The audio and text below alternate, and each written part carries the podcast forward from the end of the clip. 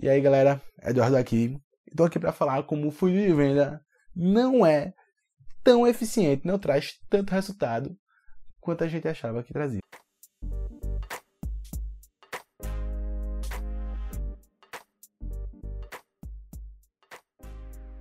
Tem diversos motivos para isso, mas eu vou começar de uma forma bem simples. A ideia do funil surgiu em 1898. Faz mais de 120 anos. 120 anos.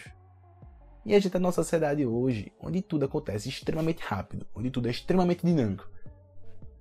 É difícil entrar na minha cabeça que essa ideia que surgiu mais de 120 anos atrás ainda é que traz mais resultado hoje. Isso aí já é a primeira paulada, já é a primeira indagação que eu trago, porque realmente não entra na minha cabeça. Mas voltando aqui para o que interessa. É o seguinte, trazendo para o cenário digital, o funil é construído de tal forma. Topo do funil, gerar visita. Seja para rede social, seja para blog, seja para site. Transformar essa visita em lead, mostrar uma oportunidade, essa lead, e fazer a venda. Mas onde é que está a jornada do cliente aí? Onde está a preocupação com o cliente? Não existe. Isso é, isso é o cenário, isso é a estrutura que a maioria das pessoas fazem. Aí tem uma estrutura mais interessante. Já se preocupa um pouco mais com a pessoa, que é a seguinte: topo do funil, atrair a pessoa certa, ou seja, segmentar direito o seu público, que é muito importante no cenário digital fazer isso. Transformar ali uma lead gerando um valor, certo? Ensinando ela algo, um e-book, um infográfico, uma aula, qualquer coisa, gerando valor à pessoa. Você dá para você receber. Gera uma oportunidade, mostra uma oportunidade faz a venda e fideliza esse cliente. Esse é, um, é uma estrutura muito melhor, mas ainda não é o que a gente quer. Pô. E é o seguinte, por que não é o que a gente quer? É porque todas essas estruturas focam em uma coisa, que é a venda. E não é isso. Não é esse o ponto. Você não pode ver o funil como uma métrica sua. Você tem que ver o funil como uma jornada da pessoa que vai comprar de você. Ela está focada na venda. Ela está focada em perder dinheiro. Não, ela não tá, pô. Então, assim, você tem que criar um ambiente onde a experiência da pessoa seja a melhor possível. Então, não foque na venda. Focar na venda é o maior tiro no pé de todos. Bom, e tem um sentido biológico por trás disso, certo? Vamos lá. O cérebro, ele funciona de uma forma que ele tenta proteger a gente de tudo. Ele tenta preservar nossa sobrevivência, ele tenta preservar nossa vida. E assim, o que é que uma propaganda significa para o cérebro?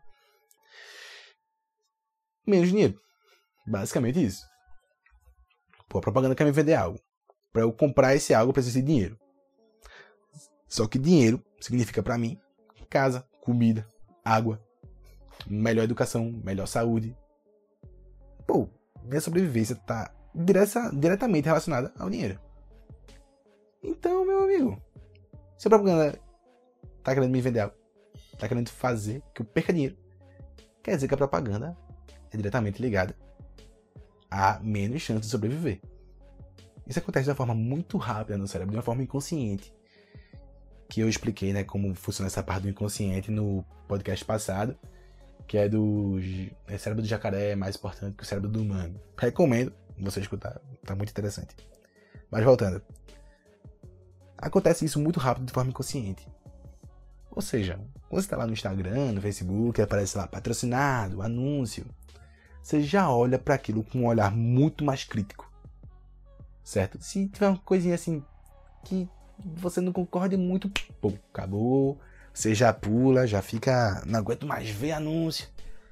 E isso é coisa que acontece no dia a dia da gente, não só na rede social, como na rua. Quando tu sai de casa, tu vê diversos outdoors por aí. Você não vê em menos de 30, te garanto. Mas só que a gente processa, a gente tem consciência que a gente viu quantos? Uns 3, 2, 5 no máximo.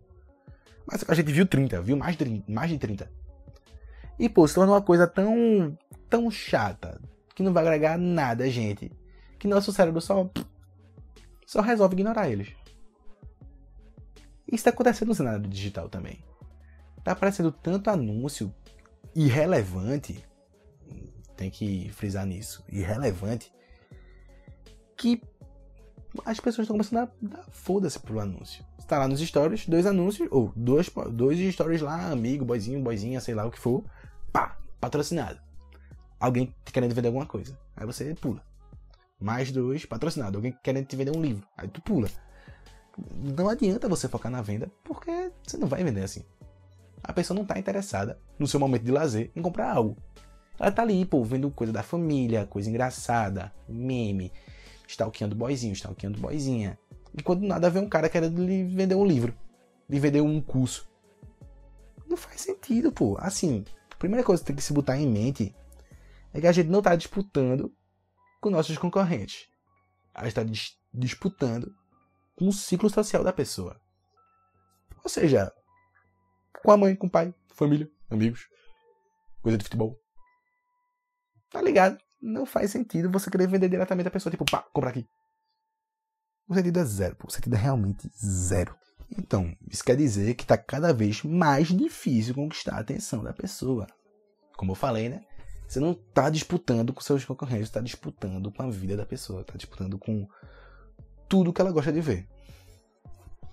E além disso tudo, além disso tudo, gastar dinheiro ativa a mesma parte do cérebro que é responsável pela nossa sensação de dor física. Ou seja, gastar dinheiro nos traz dor. O cérebro processa do mesmo jeito. Pô, tu levou um murro na cara. Tu gastou muito dinheiro, é a mesma sensação pro cérebro. Então, pô, depois disso tudo que eu falei, já dá pra ver que do jeito que é feito hoje é muito errado. Porque se importa zero, realmente zero, com o bem-estar né, da pessoa que vai possivelmente comprar de você.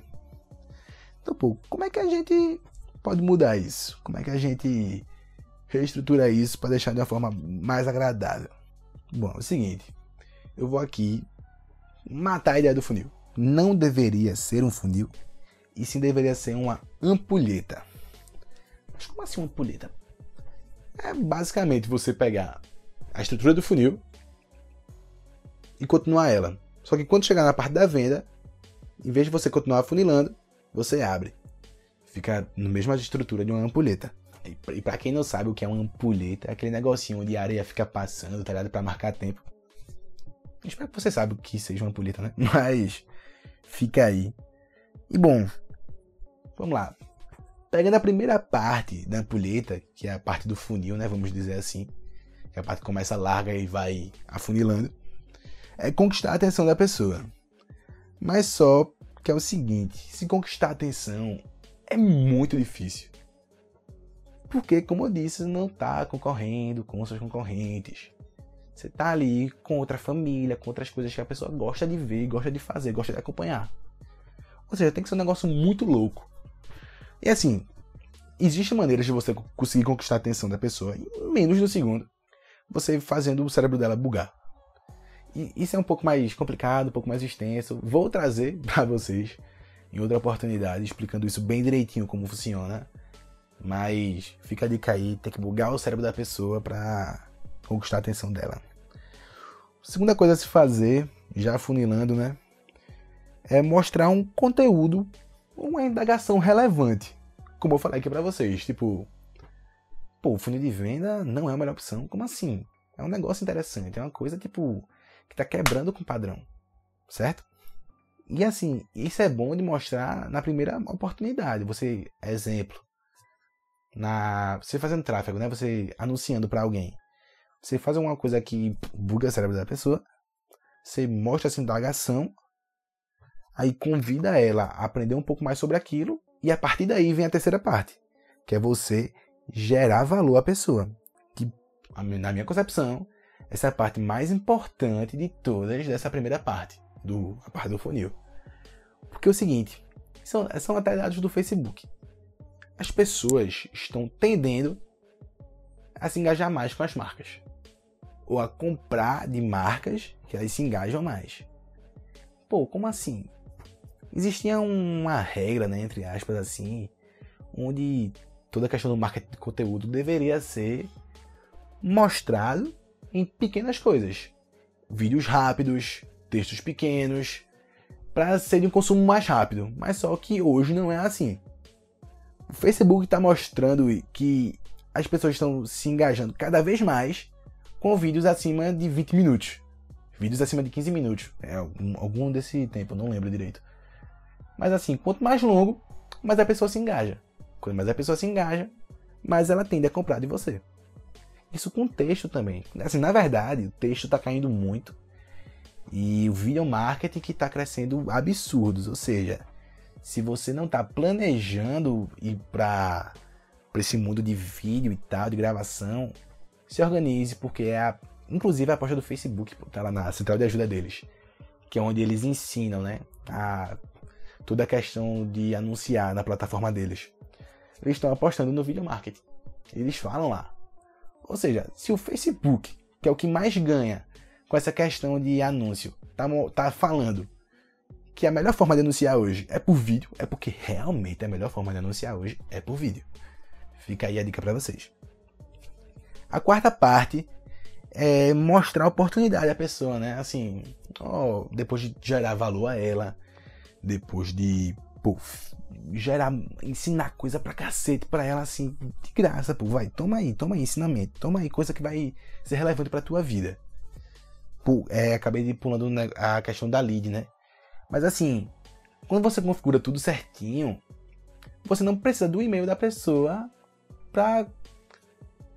pra, pô, ela ser uma lead. Mas assim, se você quiser, você pode oferecer um serviço melhor ainda pelo e-mail da pessoa, seja live semanal, seja uma aula super boa assim, seja um mini curso que você aí para você se conquistar o e-mail da pessoa. Mas se você souber mexer tudo direitinho, questão do pixel do Facebook, Google Analytics, aí você consegue traquear essa pessoa muito facilmente. Você consegue direcionar os anúncios para essas pessoas que já te acompanham, que já são mais engajadas com você.